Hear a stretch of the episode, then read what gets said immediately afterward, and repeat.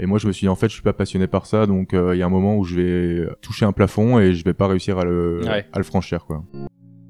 Et je me dis, en fait, euh, des gens qui se, qui se battent pour faire, euh, pour une place dans une file pour acheter un ticket de métro, c'est des gens qui sont pas heureux. Une ancienne végane qui est devenue bouchère, ça a un peu défrayé la chronique. Moi, c'est vraiment dans le manger moins et manger mieux, quoi. C'est-à-dire qu'à un moment, euh, si on veut aussi derrière développer un modèle où euh, les petits agriculteurs s'en sortent, c'est par ça que ça va passer. 17 ou 18 000, je crois. 18 000 likes sur, sur LinkedIn, c'est énorme. Et il y a genre euh, 1 400 000 vues de du post, quelque chose comme ça. C'est fou. en fait, Hello, vous avez déjà rêvé d'être boucher? Moi non, mais j'ai déjà eu envie d'être artisan. Valentin Dive, lui, l'a juste fait. Aujourd'hui, il nous raconte son parcours et son passage de la finance à la boucherie grâce au confinement. Un grand saut qui semble être une tendance sociétale puisque la seule annonce de ce changement lui vaudra un carton sur LinkedIn. Je m'appelle Antoine de Joibert et je vais interroger des gens inspirants qui trouvent l'équilibre entre vie pro et passion. Cet épisode est sponsorisé toujours par personne. N'hésitez pas à le faire savoir aux marques, je les attends avec grand plaisir. En attendant, vous pouvez liker, vous abonner et partager, ça motive un peu quand même. Bisous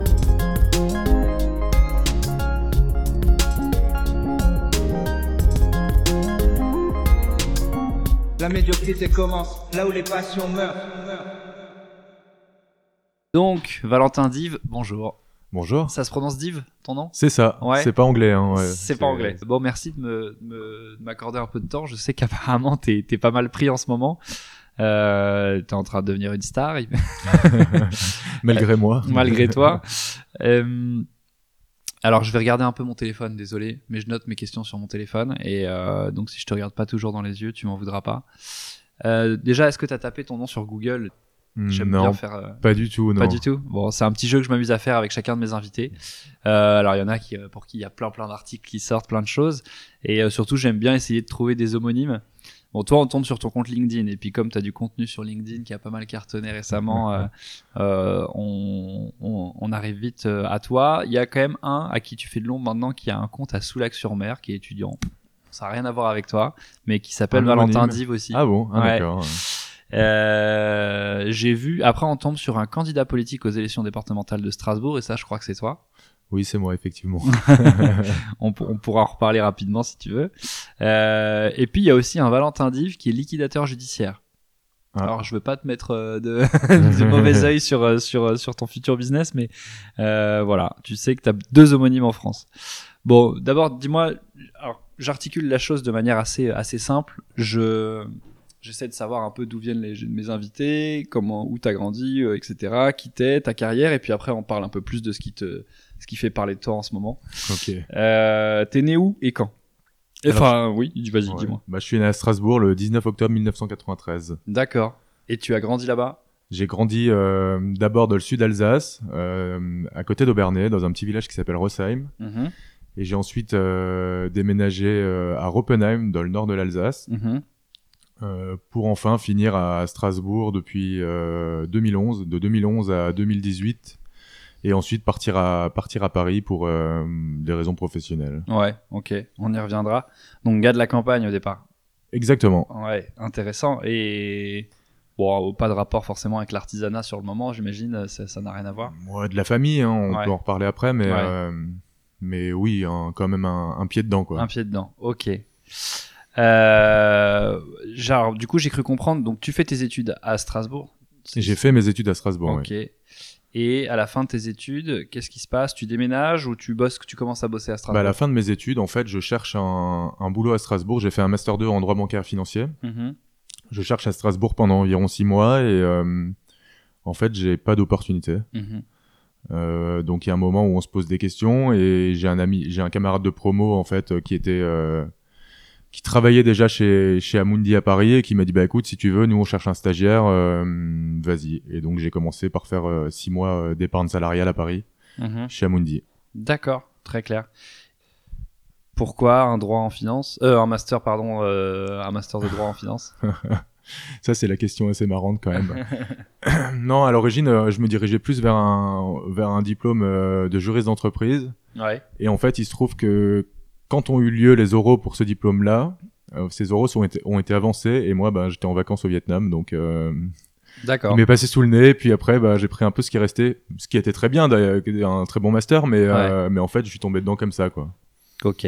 Ok, donc toi, t'es tombé dedans un peu par hasard et tu te dis bon, il faut que j'aille au bout. Tu finis tes études et après tu te dis il faut que je trouve un boulot.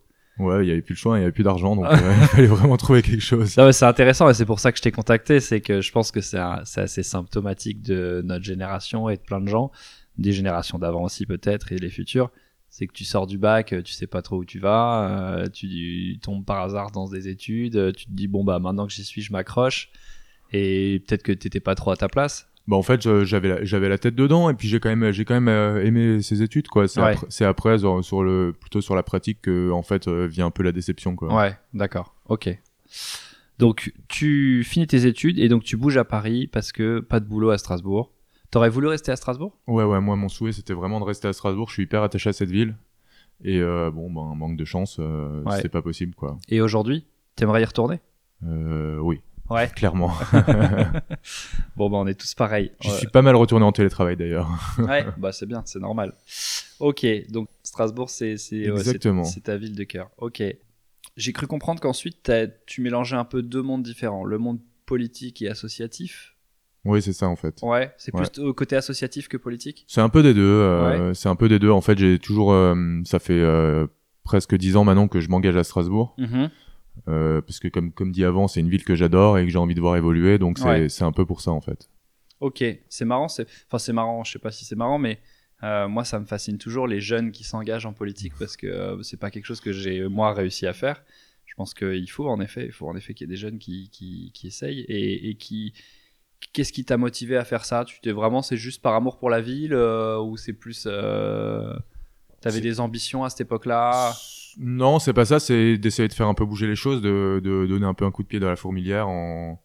Je pense que la jeunesse, elle est assez insouciante, elle, elle est assez fonceuse et euh, Mm. et du coup, elle est pas là pour des postes. Elle est vraiment là pour essayer de faire quelque chose de concret, et de bien au service de tout le monde et c'est un peu pour ça quoi. D'accord, très clair. Ouais, donc tu t'es dit, euh, il faut. ça- ça- Pourquoi pas y aller sans, Exactement. Et puis j'ai l'opportunité, donc euh, je me suis dit allez, c'est parti. Quoi. Avec ma fougue de jeunesse. Et aujourd'hui, t'es toujours engagé du coup? Je suis un peu moins parce que j'ai moins le temps, Ouais. surtout en ce moment. Mhm. Mais euh, mais oui, je compte toujours m'engager dans l'avenir, ouais, en fonction du temps que je vais que je vais avoir. quoi. ouais, d'accord. Ok. Euh, et puis le monde de la finance, c'est le, le- les, je- je- les deux mondes pour moi que j'ai, avec lesquels, entre les entre lesquels tu jongles, que j'ai repéré. Euh, Est-ce que tu peux m'en dire un peu plus du coup ton parcours après après tes études quand tu arrives à Paris Qu'est-ce que tu fais? Bah donc comme dit, en fait, je suis arrivé euh, je suis arrivé à Paris chez Amundi pour un stage de de six mois en épargne salariale et retraite. Mhm. On s'occupait de faire des des plans d'épargne entreprise, tout le monde connaît ça, des plans d'épargne retraite euh, Mhm. pour les particuliers. Et euh, à la fin de ce stage, euh, il n'y avait pas de crédit euh, pour embauche, donc du coup j'ai posé mon CV dans un cabinet de recrutement et j'ai eu environ à cette époque-là une dizaine d'offres euh, toutes assez différentes parce que quand on est au début de notre carrière, euh, finalement on est on est fermé à rien, on est spécialisé dans rien et ça permet d'être euh, d'être assez ouvert. Ouais, ok.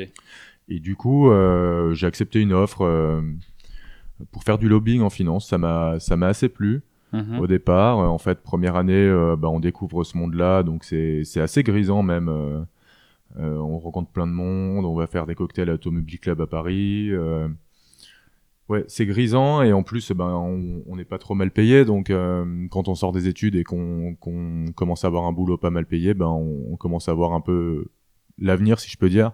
Mhm. Enfin, l'avenir dans le sens, euh, dans le sens, euh, on commence à vivre un peu. Ouais, Quoi. ouais. Et euh, donc ça, c'était la première année. La deuxième année, euh, j'ai acheté un appartement du coup. Ouais. Euh, Il y a eu pas mal de rénovations à faire, donc ça m'a pris un an. Et la troisième année, euh, j'avais un peu fait le tour. Je me posais déjà quelques questions. Il y a eu le Covid, ouais. donc euh, ça, ça a fait poser encore plus de questions. Et je pense que c'est pas qu'à moi, quoi, pour le coup. Et euh, je suis parti faire du télétravail euh, en Alsace à ce moment-là, chez mes parents. Et il se trouve que mon beau-père est de métier euh, boucher charcutier en Alsace. Et en fait, euh, le soir, quand il allait faire des visites et des conseiller des, des professionnels, je partais pas mal avec lui. Ça me plaisait beaucoup et j'ai terminé par faire un Noël, euh, par aider un Noël jusqu'à 3 heures du matin pour préparer les commandes du, lendemain et il y avait une sacrée, sacrée bonne ambiance. Et je me suis dit ouais en fait j'ai clairement envie de faire ça. En plus j'adore manger, j'adore, euh, euh, la campagne, la, J'adore les vaches, quoi. Ok. Enfin, enfin, j'aime la nature, quoi. J'aime la nature, j'aime la bonne bouffe, donc je me suis dit que c'était vraiment le métier parfait, quoi. Ok. Donc tu te, tu te découvres peut-être une passion pour euh, pour un métier artisanal que, auquel t'avais pas du tout pensé. euh. Bah, on va dire, on va dire que par mon beau-père, j'étais pas mal dedans déjà. Souvent, Ouais. on goûtait plein de produits, euh, des viandes différentes, des charcuteries différentes, on commentait, on voyait comment on pouvait améliorer. Donc, j'avais quand même un pied dedans avec, avec un peu un esprit, euh, un esprit d'artisanat. Mais c'est sûr, euh, jusqu'à ce qu'on se pose la question de devenir boucher quand on a fait quand même euh, 5-6 ans d'études, euh, il Ouais. y a un petit chemin, quoi. Ouais, c'est ça. C'est ça qui m'intéresse. Si on revient un peu à ton expérience en finance avant, du coup, euh, donc déjà, tu me dis, t'achètes un appart dès la deuxième année. Ouais, donc tu ça. gagnais bien ta vie. Ouais. Et j'imagine que tu t'habitues à un confort de vie. Euh, à ce, mo- à ce moment-là, euh, c'est ça qui te fait rester là-bas jusque, jusqu'au Covid? Ouais, bah en fait les travaux durent quand même un an parce qu'il a fallu tout refaire, donc euh, c'est pas vraiment ça, mais c'est euh, c'est que ça a pris ça a pris un an et du coup après tout de suite est arrivé le Covid. Ouais. Donc euh, en fait j'en ai même pas vraiment profité puisque je suis tout de suite parti. Quand bien même l'appart était bien rénové, c'était quand même quand même trop petit pour rester confiné quoi. D'accord. Mais dans ton boulot là, à ce moment-là, les deux premières années, tu te sentais bien?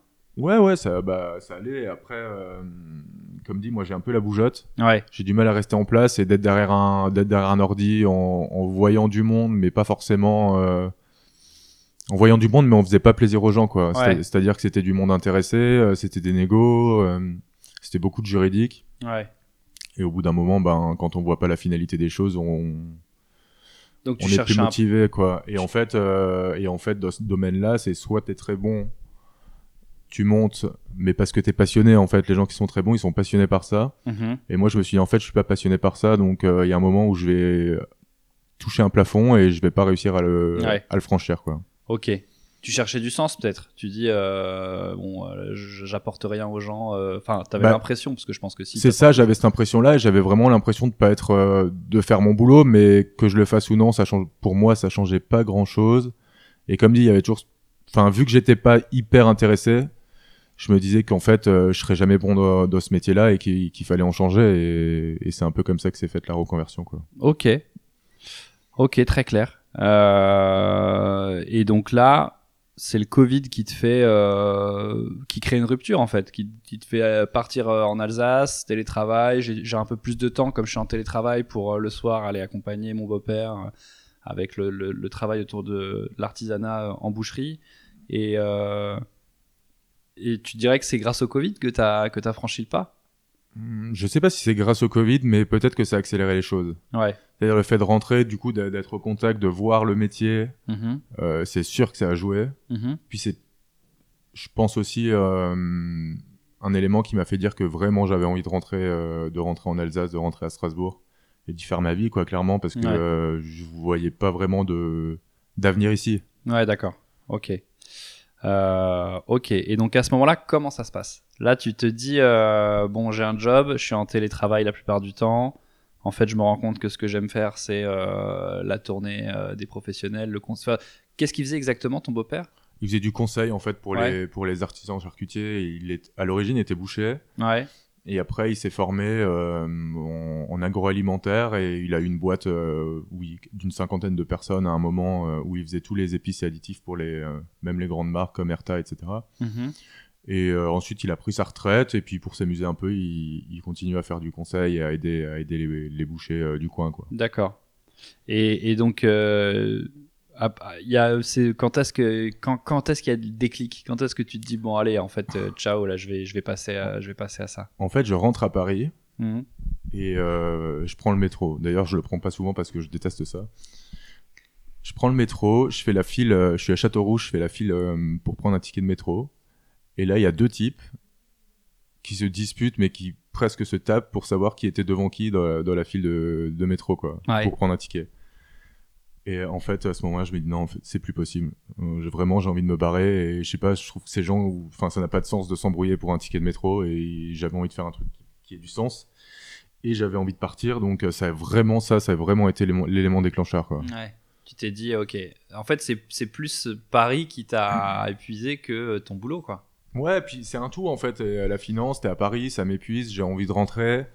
Euh, et je me dis en fait, euh, des gens qui se, qui se battent pour faire euh, pour une place dans une file pour acheter un ticket de métro, c'est des gens qui sont pas heureux. Ouais, ouais. Et moi, j'aspirais à être, à être heureux dans ce que je fais, à être passionné. Et dans ce cas-là, tous les petits tracas comme ça, les petites disputes du quotidien, on, on arrive à passer outre, quoi.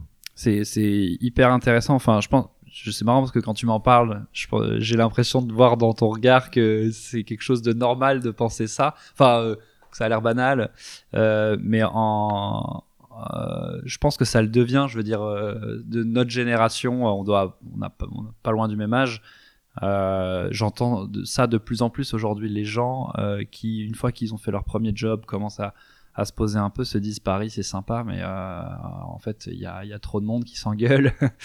Ouais, Euh, et puis il y a trop de monde qui s'engueule, on est dans des toutes petites surfaces. euh, je veux dire, pour, pour le même montant de mon prêt euh, ici, j'ai 31 mètres carrés, à Strasbourg j'en ai 100, quoi. ouais, ouais, ouais, Donc même pour construire quelque chose dans le futur, c'est c'est quand même plus simple. ouais, ok.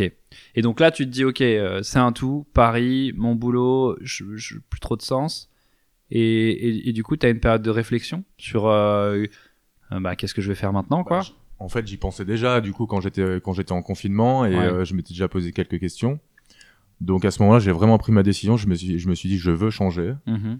Et euh, à ce moment-là, on se pose les questions de savoir, ben, comment. Ouais, Et c'est là que ça devient un peu plus compliqué. ouais, mais c'est là où je- souvent les gens se découragent. C'est ça qui est ouais, bah intéressant. d'ailleurs, j'ai eu énormément de, de demandes sur bah, comment vous avez fait, quand est-ce que vous avez pris votre décision, comment vous avez fait financièrement aussi. Ouais, Euh, parce que mine de rien, bah, quand on a un crédit, euh, les gens, je pense sur LinkedIn, pensent pas que j'ai un crédit parce que j'ai 28 ans, mais j'ai un crédit euh, d'un bon montant et euh, il faut quand même le payer. Donc Ouais. euh, c'est pas en étant reconverti boucher, apprenti qu'on qu'on peut se payer finalement euh, ce crédit et, euh, et continuer à garder euh, cet appartement quoi. d'accord. Donc Ok. en- ouais voilà. Donc en fait, euh, à ce moment-là, je prends contact avec Pôle Emploi. Ouais. Euh, je leur demande. euh, Tu démissionnes pas direct. Non, non, non, c'était quand même réfléchi. Enfin, il Ouais. fallait quand même se baquer un peu. Ouais, bah alors ça, je, je te pose la question parce que justement dans le podcast, c'est un peu une question que je pose à chaque fois. Enfin, en tout cas, ce qui ressort de mes échanges, c'est que les gens qui ont une passion et qui ont glissé, enfin, ou qui ont une reconversion, euh, c'est rarement brutal. C'est pas je démissionne et après je réfléchis à comment je vais faire. Non, ouais. C'est, euh, et, et ça, c'est un message, je pense, important à passer. Ouais, ouais, il faut pas, il faut pas faire n'importe quoi. non plus. Donc toi, tu as fait euh, en parallèle, tu as commencé à te renseigner auprès de C'est Pôle emploi. ça, je crois qu'à partir de mars euh, ou février, à partir de février 2021, j'ai pris contact avec Pôle Emploi pour savoir comment faire, quoi, pour euh, Mhm. pour finalement continuer à, à pouvoir rembourser ce prêt, euh, etc. Et final, et il y a eu donc plusieurs, euh, il y a plusieurs dispositifs qui existent. Il y a un dispositif où on peut, je ne me souviens plus du nom, mais on peut rester salarié de son entreprise et euh, être détaché pour faire une formation, ce qui posait un peu de problème derrière de, de but en blanc parce qu'en fait, euh, ben il faut qu'après l'entreprise vous accorde la rupture conventionnelle pour que vous puissiez avoir le chômage. Ouais, On y viendra après, mais, euh, mais ça peut poser problème. Ou alors, c'était de demander clairement la rupture conventionnelle euh, à ma boîte. ouais, Et en fait, ce qui permet, euh, après, à ce que Pôle emploi, finalement, vous paye le delta entre euh, ce que vous touchez en tant qu'apprenti ouais, et euh, vos droits au chômage. d'accord. Donc, c'est pas un salaire, mais ça permet quand même d'arriver à joindre les deux bouts euh, en fin de mois, quoi. Ok, ok. Et c'est cette solution qui a été retenue. Donc partant de là, euh, moi j'ai pris rendez-vous avec euh, mon ancien employeur et je lui ai dit bah voilà, voilà mon projet de reconversion. Ça a fait pas mal de, de bruit pour le coup parce que tout le monde est un peu tombé des nues. Mais euh, mais du coup ils m'ont dit bah écoute t'as toujours été euh, correct avec nous et sympa donc euh, ok on te fait une rupture. Ok, Donc il y a pas y a pas vraiment une négo quoi j'ai eu assez de chance. Et ils voulaient justement même me proposer ce dispositif pour rester attaché euh, à la boîte et ensuite me faire une rupture conventionnelle au bout d'un an. Mais mais il se trouve qu'en pour avoir accès à ce dispositif, il faut que le diplôme passé soit un diplôme reconnu par l'État. ouais, Et euh, moi, c'est un diplôme de branche, donc ça ne fonctionnait pas avec, euh, avec mon école. ok. Ok, intéressant. Donc, euh, bon, bah, employeur réglo déjà. C'est bien. ouais, clairement, c'est- je- je- vraiment encourageant. ouais. Ouais. C'est pas évident pour tout le monde, ça. Non. J'ai pas des échos comme ça à chaque fois. Ouais. Euh, trop bien. Ok, donc la rupture co et du coup tu te dis allez euh, maintenant euh, bah, je j'ai plus j'ai plus le choix, je suis dedans. Tu fais ta formation. Voilà, donc en fait, euh, je d'abord je cherche un centre de formation. Euh, Et en fait, euh, je- au départ, je voulais tout de suite rentrer à Strasbourg et donc j'appelle le, le centre de formation à, à Strasbourg, enfin à Échaud. Et il se trouve qu'ils me disent, bah en fait, on n'a pas de classe pour les reconvertis en boucherie. On en a en cuisine parce qu'il y a beaucoup de reconvertis, mais en boucherie, on l'a pas parce qu'il n'y a pas assez de monde. Euh, et ils étaient pas trop au fait, malheureusement, de, de comment faire. euh, et ils me disaient en plus, bah, en Alsace, un patron qui doit te payer un SMIC alors que t'es reconverti, que tu sais pas en- encore faire grand chose Ouais, finalement, ouais, euh, il sera pas très chaud, quoi. ouais. Et, euh, et c'est comme ça que finalement, par un ami à mon beau-père, euh, j'ai atterri à l'ENSMV à Paris. Il connaît souvent parce qu'il fait des formations. En fait, il y a, y a pas mal de profs qui sont meilleurs ouvriers de France et ils ouvrent des formations pour les professionnels. Donc il les connaît, il m'envoie la fiche, euh, la du responsable. Je l'appelle, je prends rendez-vous. euh, dans les 10 jours, j'ai mon rendez-vous, on discute et il me dit bah voilà, tu voudrais faire ton alternance dans dans quelle boîte, quel type de boîte? Alors moi, j'étais vraiment attaché sur euh, sur rentrer dans une boîte où qui fait du local, qui fait du raisonné, qui fait qui fait de la de la bonne cam quoi. Ouais. Et ils me disent bah écoute, vas-y, ben contact euh, contact terroir d'avenir, je te donne le numéro. Je les appelle en fait et euh, ça match assez bien. J'ai trois entretiens euh, qui se passent hyper bien et ils me reviennent assez vite en me disant bah ok c'est bon, euh, c'est bon pour toi, on te prend en septembre, donc c'est parti quoi. Donc j'ai pris mon mon petit mois de vacances, je suis parti au soleil et je suis revenu en pleine forme pour entamer la formation. Ok, très clair. Euh, bah, tu peux me parler euh, peut-être de ton employeur actuel. Qui, qui sait J'ai vu que c'était pas un artisan boucher euh, classique, si je puis dire. C'est plutôt une grosse entreprise. Grosse entreprise, non, je dirais pas ça parce que c'est une entreprise qui se développe très vite effectivement. Ouais. Et je pense que c'est plutôt bon signe. Ça s'appelle Terroir d'avenir. En fait, ils sont euh, c'est deux euh, deux jeunes qui sont sortis de l'école. En fait, qui pareil, euh, finalement, j'en discutais hier avec un, un des deux patrons d'ailleurs, qui se sont dit bah en fait euh, non, on veut pas être de la finance, on veut pas faire euh, des bullshit jobs. Ouais. Euh, on va essayer de monter notre boîte. Et donc, en fait, ils ont pris une camionnette et ils sont partis à la rencontre des producteurs un peu de toute la France. Euh, leur idée, vraiment, c'était de valoriser ces producteurs-là qui étaient un peu délaissés par, euh, par les grandes surfaces, la grande consommation. Euh, beaucoup aussi qui veulent passer en bio, mais il y a un moment de transition de quelques années où Ouais. c'est compliqué. Et c'est vraiment de les pousser à partir dans une agriculture raisonnée. C'est vraiment ça le modèle. Il y a un modèle économique derrière. Mais, mais l'idée de base, c'est ça. C'est ça que j'ai bien aimé, c'est qu'il y a un enjeu environnemental derrière. euh, Enfin, en tout cas, ils essayent de. ah, peut-être, oui, si, c'est la question. En tout cas, euh, j'allais dire social aussi, mais peut-être pas. Mais Ouais, je pense que si, parce que finalement, en aidant, en aidant tous ces petits producteurs qui sont souvent pris à la gorge par, euh, par, les, par la grande, euh, les Distrib. grandes surfaces et la grande distrib, euh, il y a un enjeu clairement social, ouais, ok. clairement social et aussi de préservation des, tra- des traditions et, et des races, euh, des races locales, euh, des légumes locaux aussi, puisqu'on on peut y venir, mais en fait, euh, terroir, c'est, euh, c'est, je sais pas comment on peut l'appeler, mais c'est plusieurs boutiques. Mhm. Donc, on va plutôt revenir à, à l'idée d'origine. Et donc, ils sont partis avec leur camionnette et ils ont ramené leurs produits à, à différents restaurateurs euh, à Paris. Ouais. Et ça a bien marché. Ils ont, ils ont eu pas mal d'étoilés euh, qui prenaient leurs produits, etc. Et euh, à un moment, ils se sont dit, bah tiens, pourquoi on n'ouvrirait pas une boutique ou deux euh, spécialisées à chaque fois? Donc, ils ont commencé par ouvrir une épicerie primeur avec, avec pas mal de choses dedans. Et puis après, ils se sont développés sur la boucherie, la boulangerie, D'accord. la poissonnerie, fromagerie, etc. Ah ouais, donc ils font tout un panel d'artisanat qui. Le but, en fait, le- la mission, c'est de, de favoriser le local, en tout cas le français, auprès des restaurateurs. Voilà, et en fait, et de, et de bien rémunérer aussi les, les producteurs qui Les puissent producteurs, vivre de leur travail. Quoi. Ça veut dire que les restaurateurs acceptent de payer plus cher leurs euh, produits. Ouais, Euh, ok, intéressant. Donc ils sont bons. ils sont l'acceptent pour la qualité, je pense, et il y a, il y a aussi une mission. Euh, aujourd- Aujourd'hui, on, on a de plus en plus de, de chefs, je crois, engagés. Et dans cette mission de valorisation du, du local et du travail bien fait, euh, je pense qu'il y a quand même pas mal de gens qui sont sensibles aujourd'hui. D'accord. Ok. Top. Trop bien, ouais. Donc en plus, euh, là, tu trouves du Ça sens. match parfait, quoi. direct, euh, direct le sens, quoi. Ça match parfait, ouais. Ouais, t'as dû être trop content de trouver là-bas parce que ouais, t'as du sens, t'as- tu fais ce que t'aimes. Et, et du coup, ta mission actuellement en boucherie là-bas, c'est quoi? Bah, je suis apprenti en boucherie, donc en fait, euh, c'est dans une toute petite boucherie euh, rue du Nil. euh, à Paris. Et finalement, ma mission, elle est un peu multitâche. La boucherie fait 31 mètres carrés, frigo compris, donc chambre froide comprise, donc c'est tout petit. On est une toute petite équipe, c'est quasiment que des reconvertis. Mhm. Et euh, si tu veux, on fait un peu tout, un peu tout. C'est-à-dire que je peux aussi bien être euh, sur du désossage que sur euh, sur la préparation de produits, la mise en vitrine, euh, le, la vente aussi beaucoup, puisqu'on fait on, on fait tout. Donc ça nous permet aussi bien de bien conseiller nos clients à la fin, puisqu'on sait ce qu'on conseille, quoi. Et aussi beaucoup de ménage, hein, parce que c'est Ouais. malheureusement c'est un peu la tâche ingrate, mais Ouais. euh, beaucoup de ménage. euh, parce qu'il faut préserver, préserver la salubrité des locaux et, et la santé des gens, quoi. Ouais, bien sûr. Intéressant, tu disais, il y a beaucoup de reconvertis. Ouais. Euh, c'est des gens qui viennent du même monde que toi ou c'est. Alors, il y a un de mes collègues qui est aussi en finance. Ouais. Euh, Il y a une de mes collègues euh, qui était dans le marketing. Et ce qui est assez marrant, c'est qu'elle est passée sur Brut il y a pas longtemps. Ah ouais?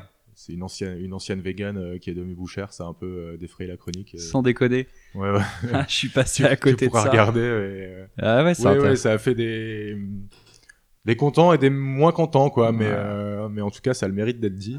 Ok. Et comme quoi, on peut on peut y revenir. Tout le monde peut y revenir à la viande. Non, mais alors, euh, ouais, euh, bon, ce sera pas le sujet du podcast aujourd'hui, même si, euh, bon, il y a. que- Enfin, tu vois, comme c'est c'est terroir de France, hein, c'est ça? Terroir d'avenir. Ouais. Pardon, terroir d'avenir.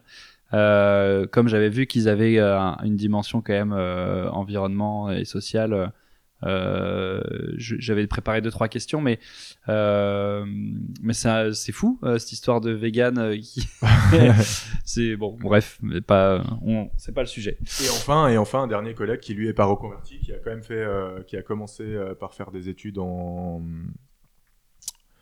euh, c'est en dans de l'alimentaire en fait, et Mhm. euh, qui est devenu boucher quasiment finalement à la sortie de son bac en se disant que c'était pas fait pour lui. D'accord. Et c'est euh, Yann Le Bourdonnec, le, le fils d'un célèbre boucher euh, à Paris. D'accord. Euh. Ouais, je regarderai. Ok. Voilà. Bon, donc t'es avec euh, t'es avec du beau monde. Exactement. C'est hyper intéressant. Et euh, non, parce que tu me disais avant, euh, en off, avant qu'on enregistre, tu me disais que c'était un métier en tension. Enfin, ce que j'appelle métier en tension, c'est qu'on a besoin de monde tout le temps. ouais. Ça, tu as pu voir un peu ce qui explique ça? Pourquoi on. Est-ce que est-ce qu'il y a un désintérêt de la part des jeunes pour euh, les métiers artisanaux ou... Je sais pas si c'est un désintérêt ou si c'est le fait que le métier était dénigré, enfin que les métiers manuels en général étaient dénigrés il y a longtemps. Euh, je vais revenir, d'ailleurs, je vais revenir 14 ans en arrière. Ouais. C'est assez marrant. Euh, je suis fin de troisième. J'ai mon conseiller d'orientation en face de moi et je lui dis moi, euh, monsieur, j'en ai marre de l'école. c'est bon, euh, je veux travailler, je veux faire un apprentissage. Et il me dit bah non, toi, euh, c'est mort, je t'inscris pas en apprentissage quoi. Enfin, ah oui, c'est lui qui tranche. À l'époque, c'était. c'est une, je sais pas s'il tranche, mais en tout cas, il me dit oui, c'est tourné dans le sens, euh, ben c'est dommage parce que t'as un Ouais. niveau scolaire, donc en Oui, fait ça, non, on a tous va, va en Ouais. général quoi, Ouais. va en général. Et je regrette pas du tout d'avoir fait du général, ça m'a apporté plein de trucs, ça m'a la fac, ça m'a apporté énormément de choses. J'ai tous mes amis de la fac, Mm. ça m'a ouvert l'esprit, je pense. Mais je pense que ça vient de là aussi, c'est-à-dire qu'en fait la filière elle est tellement dévalorisée, Ouais. la boucherie encore plus quoi. Enfin c'est c'est vraiment le, le métier qui a en plus euh, À cause de à cause de quoi? De l'image euh, du boucher ou à cause de de, l'image du froid, euh, on te dit que tu vas être dans le froid, que tu vas porter des charges lourdes. Ouais. C'est vrai aussi, hein, Ouais, ouais, ouais. clairement. Hein. Mais c'est pas insurmontable du tout. Quoi. Non, non, ouais. Ok, j'ai cru que, enfin, j'ai cru que t'allais encore euh, me, me parler de l'aspect écologie parce que ouais, les bouchers ils ont pris cher un petit peu ces dix dernières années. ouais, Ouais, Euh, mais on y, on y revient, je pense. On y revient. Et Ouais, puis, moi aussi, justement, l'idée, l'idée de faire des des bêtes bien élevées, des des produits euh, quali, euh, pas d'élevage en batterie, et des choses comme ça, ça, ça va aider quand même à à ce que les gens euh, remangent peut-être de la viande euh, un peu plus. Ou Non, mais, mieux, euh, en tout cas, mieux. on, on peut y venir maintenant d'ailleurs. Moi, ma, ma question c'était ça, c'était euh, bon, il y a eu une image. euh, enfin, moi qui suis pas du tout un exemple malheureusement de, de consommation euh, euh, éco- enfin éco-responsable. Euh, J'essaye, mais c'est très dur. Et manger moins de viande, on sait que la viande industrielle, a priori, euh, c'est vraiment ce qui ce qui est pas bon euh, pour certaines zones du monde. Et euh, il y a des gens qui, qui en font en trop grande quantité. Euh, et du coup, la réponse à ça, souvent en France, on entend que c'est aller plutôt chez le boucher, prenez de la qualité, euh, faites ça euh, une fois par semaine et la, la reste de la semaine, peut-être euh, Mm. euh, passez-vous passez-vous un peu plus de viande. Tu, Bah. tu partages de cet avis ou enfin je- je partage, moi, c'est vraiment dans le manger moins et manger mieux, quoi. C'est-à-dire qu'à un moment, euh, si on veut aussi derrière développer un modèle où euh, les petits agriculteurs s'en sortent, c'est par ça que ça va passer. Ouais. Et clairement, euh, Vous prenez euh, une côte de porc classique, dans l'image des gens, la côte de porc c'est sec, ça a pas de goût, c'est pas bon, euh, Ouais. parce que c'est du, c'est du porc allemand ou du porc breton, des élevages énormes euh, Ouais. qui sont pas faits pour être consommés. Mais tu vous pas prenez, te faire des amis, toi. non, non, non, mais, mais, mais clairement, mais, mais vous prenez un bon porc paysan euh, ou un porc noir gascon, euh, vous mangez une côte, euh, une côte échine, c'est, fondant, c'est goûtu à souhait. Enfin, on, Ça peut on être a, un produit on a de... presque plus envie de manger de bœuf, quoi. Ouais, ok. Alors que dans l'imaginaire, c'est sec, c'est pas bon. euh, Ouais, c'est vrai que moi j'ai j'ai j'ai cette notion de bon le porc viande moins noble que le bœuf, bah, alors que c'est faux. faudra que je te fasse goûter. Ouais, ouais, ouais, non, mais c'est euh, c'est hyper intéressant parce que moi, je, je, je, je, je m'y connais pas bien, alors que j'ai de la famille, j'ai des vraiment des gens de ma famille qui sont agriculteurs et et, et grands amateurs de, de viande, de gibier, plein de choses. Mais euh, c'est vrai que ouais, le porc euh, dans l'imaginaire des gens, je pense, dans l'imaginaire collectif, c'est moins c'est moins noble que le bœuf. euh, Et pourtant. et pourtant, très intéressant. Ok, donc euh, ouais, toi, t'es d'accord avec le fait qu'il faut plutôt aller chez le boucher, euh, manger moins mais mieux. Exact, ouais. Et ben voilà, ça confirme. C'est quoi les horaires d'un boucher? Alors nous, on est un peu des privilégiés quand même là euh, dans notre boutique, c'est qu'on est euh, plusieurs et on est sur vu qu'on a déjà justement que la structure a déjà une taille euh, assez conséquente, on est un, un peu privilégié. On fait 39 heures par semaine, soit en équipe du matin, soit en équipe du soir. Donc c'est soit euh, 7 heures du matin jusqu'à euh, 14h30 environ, soit midi 30, euh, 20h30 Ok, tous les jours. on a un dimanche sur deux chez Ouais. nous. Euh, et autrement, c'est et le lundi, quoi. Mais autrement, c'est tous les jours. Donc, on bosse vraiment beaucoup le week-end, beaucoup le samedi Ouais. et souvent le dimanche, quoi. ouais, normal. Les gros, c'est les gros jours. C'est là, où- Ouais. là où les gens ont le temps finalement de faire à, de, faire à manger, de bien cuisiner. Ouais. ça. Ok, d'accord. Ah oui, donc en fait, euh, ouais, ouais, euh, t'es pas dans le rythme. Enfin, J'avais cette image de la bouche du boucher où. euh, on- Il est plus à 60 heures généralement. Ouais. Ouais, ouais, Ouais. où on dort pas beaucoup. Et, Et, euh, et- et- et encore que, en fait, ça a tendance à changer parce que, comme dit, le métier il est tellement en tension qu'en fait, les- maintenant, les bouchers négocient pour avoir leur week-end. quoi. C'est ça, Ah, qui est- oui, oui. c'est ça qui est assez marrant. Donc, ça change, ça change euh, énormément. Ah ouais, d'accord. Ouais, donc maintenant, les, les, les, la- le métier a pas le choix que de s'adapter à, un- à une qualité de vie que recherche tout le monde, en fait. Euh, Peut-être C'est que un peu comme ouais. euh, j'ai entendu pareil chez les boulangers. Il y a des boulangers qui, qui galèrent à recruter et qui me disent mais je propose un très bon salaire, je propose des jours de congé, euh, euh, je propose des jours de repos, etc. Mais les gens veulent toujours un peu plus. Ils veulent, bah, ce qui est normal, quoi. Ils veulent la même vie que toi t'avais quand t'étais cadre et que tu touchais euh, pratiquement deux fois leur salaire. Euh, c'est euh, c'est c'est sûrement en train de changer. C'est intéressant. Je, je pense que il y a Enfin, je sais pas ce que tu en penses, mais c'est un métier qui est en mutation aussi, euh, le, le- le métier de boucher. euh. Ça va aussi permettre ça, quand même de, de réduire ces, difficultés, ces difficultés d'horaire, ces- cette réputation de métier très long, euh, tu, tu te lèves le matin à 5 heures, tu te couches le soir à 23. euh, d'enlever cette réputation, ça va quand même permettre peut-être à ce que des gens, des gens aillent plus, euh, aillent plus vers ce métier-là. Quoi. Ouais, ok. Ok, donc là, ça y est, tu es en apprentissage. Tu seras officiellement boucher qui peut se mettre à son compte s'il a envie quand? En septembre, En en septembre. septembre, en fait, je fais un CQP, donc c'est un certificat de qualification professionnelle. C'est un diplôme qui est reconnu par la branche des bouchers, Ouais, mais qui n'est pas reconnu par l'État. d'accord. Et juste euh, pour la petite précision, donc du coup, ce CQP ne permet pas d'ouvrir euh, une boucherie D'accord. euh, tout de suite. Il permet de l'ouvrir au bout de trois ans de pratique. Ok.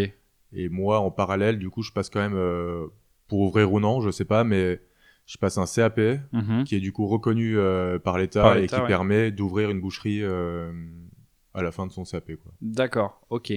Donc si je récapitule, t'as fait combien de temps de formation du coup? Depuis le moment où t'as quitté ton job et... Euh... Bah là, j'ai commencé en septembre jusque- jusqu'en janvier là, donc on Donc est- c'est un an. Enfin, ouais, en je veux tout, dire, ce sera un an. ce ouais. sera un an en En tout. tout, ce sera un an. Euh, au bout d'un an, donc on peut euh, officiellement travailler en tant que boucher, en, mais en CDI, euh, boucher salarié. Ouais, ouais, clairement. Et euh, si vous, donc après le CQP, c'est avec la solution CQP. Si vous faites euh, les trois ans en tant que boucher salarié, ensuite vous avez le droit d'ouvrir votre boucherie. Sinon, tu vois, on fait ce que tu fais toi, c'est-à-dire euh, euh, faire en parallèle ça. passe un CAP en candidat CAP, libre ouais. euh, et c'est euh, c'est du même niveau un peu que le CQP donc euh, vraiment les même les profs à l'école euh, nous disent qu'il n'y a pas de problème pour le passer ça va le faire quoi. Ouais, ok. Et tu, ok, très bien. Et du coup là en ce moment, t'es bien? Ah, moi j'adore. hein. Franchement, bah, comme je mettais dans mon poste un peu, qui nous a fait nous rencontrer d'ailleurs, Ouais. c'est euh, je me lève le matin, j'ai la pêche, Ouais. j'ai vraiment envie d'aller au taf et, et à la fin de mon ancien boulot, quoi, j'en, enfin, j'en, pouvais plus, quoi. Ouais.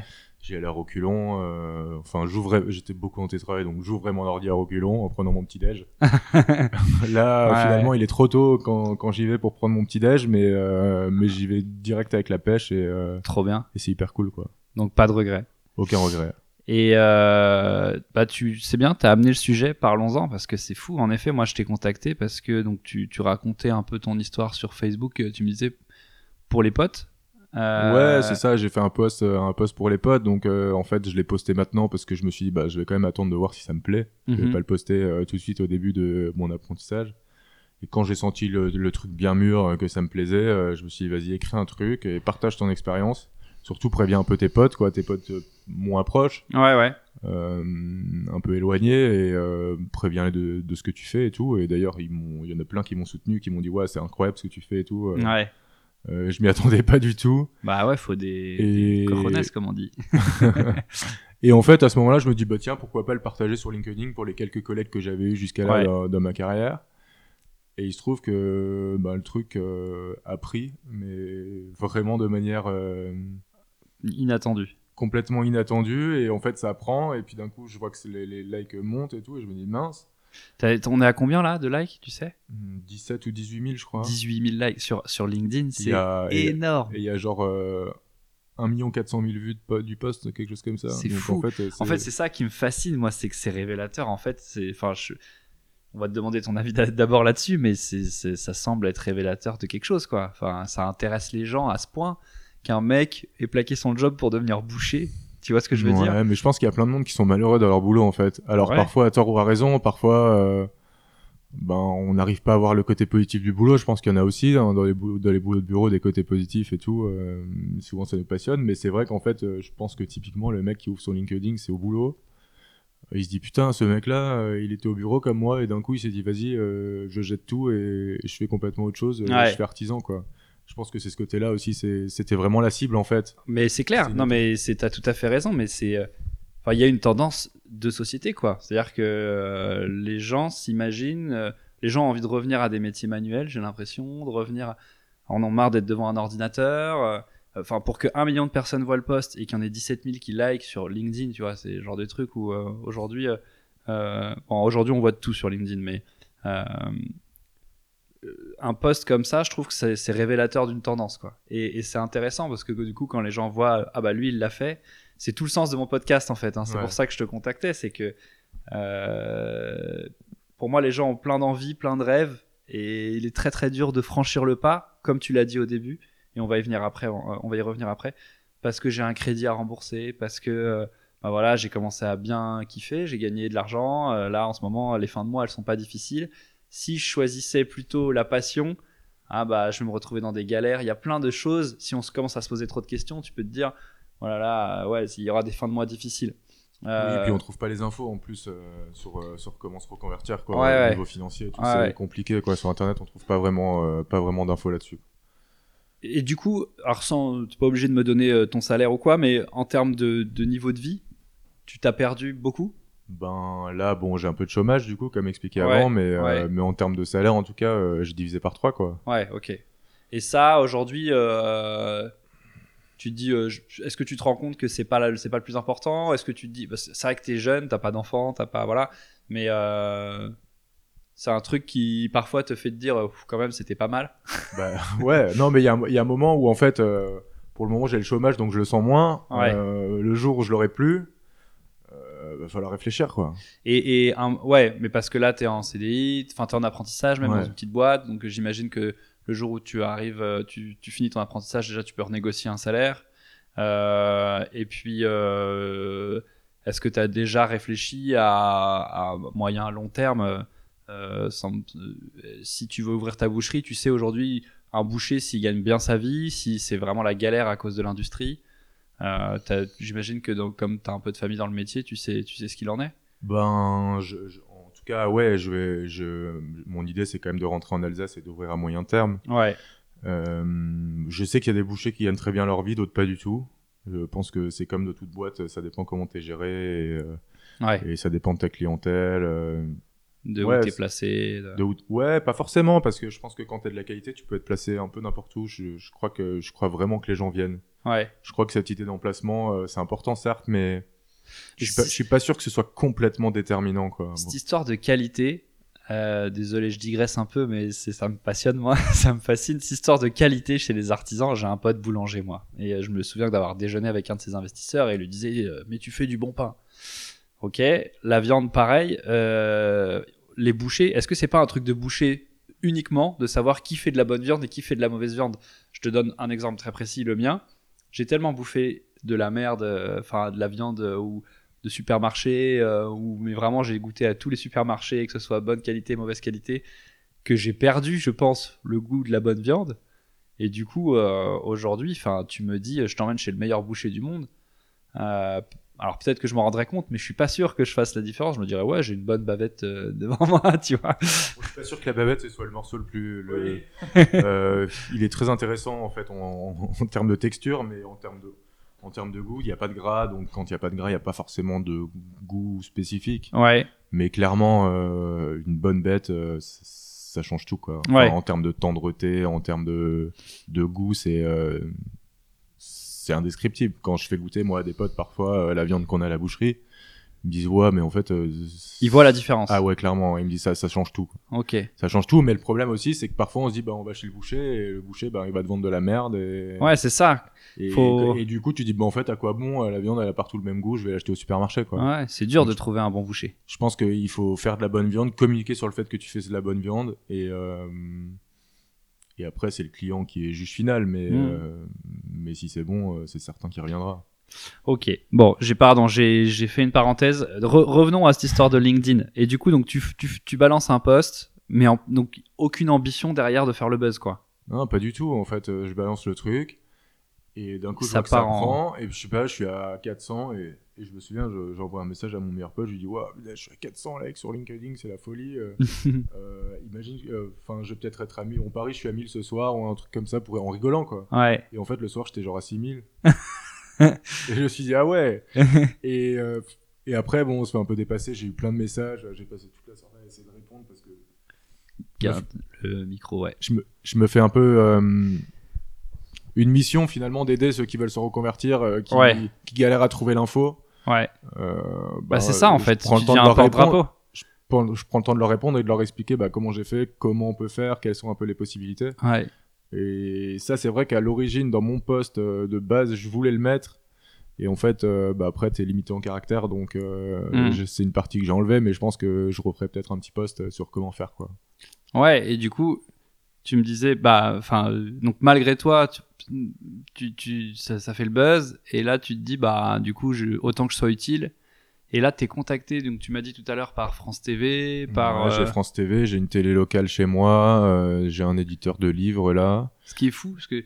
Alors, je pense que d'autres ont été contactés, mais euh, t'es pas le premier mec qui plaque un job euh, de cadre pour, euh, pour devenir artisan. Non, c'est clair, je pense que je suis vraiment pas le premier en plus, c'est une tendance quand même depuis 5 ans. Ouais. mais... T'es arrivé au bon moment sur, euh, sur ouais, le. je pense que le truc a, le, le truc a percé quoi. Euh, LinkedIn a même re- repris le post et tout, donc c'est c'est assez marrant. Ouais. Après, tout le monde le dit pas aussi parce que il... bah le dit pas avant de ça, avant d'avoir monté sa boîte ou se dit bah quand Oui. même euh, j'étais en finance, euh, ben je fais boucher, ben c'est peut-être un peu la honte. euh. Ouais, ou euh, il pourrait attendre. Toi, t'aurais pu te dire, euh, j'attends d'avoir vraiment réussi, d'avoir un business rentable, euh, d'avoir créé mon truc. Ouais, mais en fait j'avais envie de le partager avec mes potes. Ouais, Donc, ouais. Du coup, je l'ai mis sur LinkedIn un peu comme ça quoi. Trop bien. Bah, t'as raison. T'as raison. T'as gra- t'as grave raison. Je pense que ça inspire plein de gens. Et moi, c'est tout le but du truc, tu vois. C'est. Enfin, ça vraiment, ça aligne toutes les planètes de ce que j'essaie d'aller chercher dans le podcast. C'est-à-dire, bah, il y a une tendance de société, les gens recherchent du sens. Il y a plein de gens qui en ont marre de leur job devant un écran. Il y en a qui franchissent le pas. Et puis, bah, ils ont sûrement une expérience à partager et, et- et inspirer plein d'autres gens.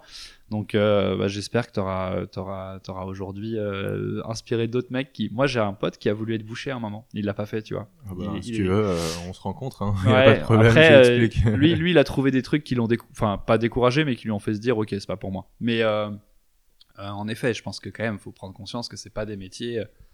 euh, Il y a un côté cool à aller dans son bureau, même si c'est à la défense, et se poser le cul sur une chaise. Il y en a qui aiment ça, quoi. Ouais. Euh, ouais, c'est chill quoi. Ouais, ouais, La voilà. pause café, tout ça. Euh, boucher, euh, a un jour euh, t'es fatigué, euh, t'as des courbatures, t'es pas bien, euh, faut tenir debout toute la journée, c'est pas. Ah bah t'y vas parce qu'en plus tu penses aux, tu penses aux potes euh, qui sont là et Ouais. bah, si t'y vas pas ben tu les mets dans la merde parce qu'il y a une masse de taf et Ouais. il faut quand même euh, Ouais, faut, faut la faire quoi. trop bien. Bon, et bah, euh, écoute, moi je, je sais pas si t'as envie de rajouter quelque chose, mais euh, j'allais dire qu'est-ce qu'on peut te souhaiter pour la suite. C'est souvent la question que je pose à la fin. Plein d'épanouissement, toujours progresser un peu dans, dans mon métier puis à terme d'avoir un, une super boucherie en Alsace euh, en valorisant vraiment euh, toutes les races locales et tout parce que c'est pas encore trop fait et moi c'est vraiment quelque chose qui me tient à cœur c'est d'aider les gens du coin et, et de mettre en valeur ce qu'on sait faire chez nous. Trop bien, bah c'est tout ce que je te souhaite. Un, un petit conseil à- à- aux gens qui voudraient se lancer là-dedans? N'y allez pas les yeux fermés. Alors, euh, vraiment, euh, prenez votre temps pour réfléchir. Vous n'êtes pas non plus à, à trois mois près, quoi. Je pense qu'il faut pas, aller- il faut pas aller trop vite. Mais une fois que, une fois que votre décision est prise je- et que le projet est bien réfléchi, allez-y, quoi. Soyez heureux. Hmm, Trop bien. Et bah merci pour ton temps et ton témoignage. Merci à toi. Salut. Ciao.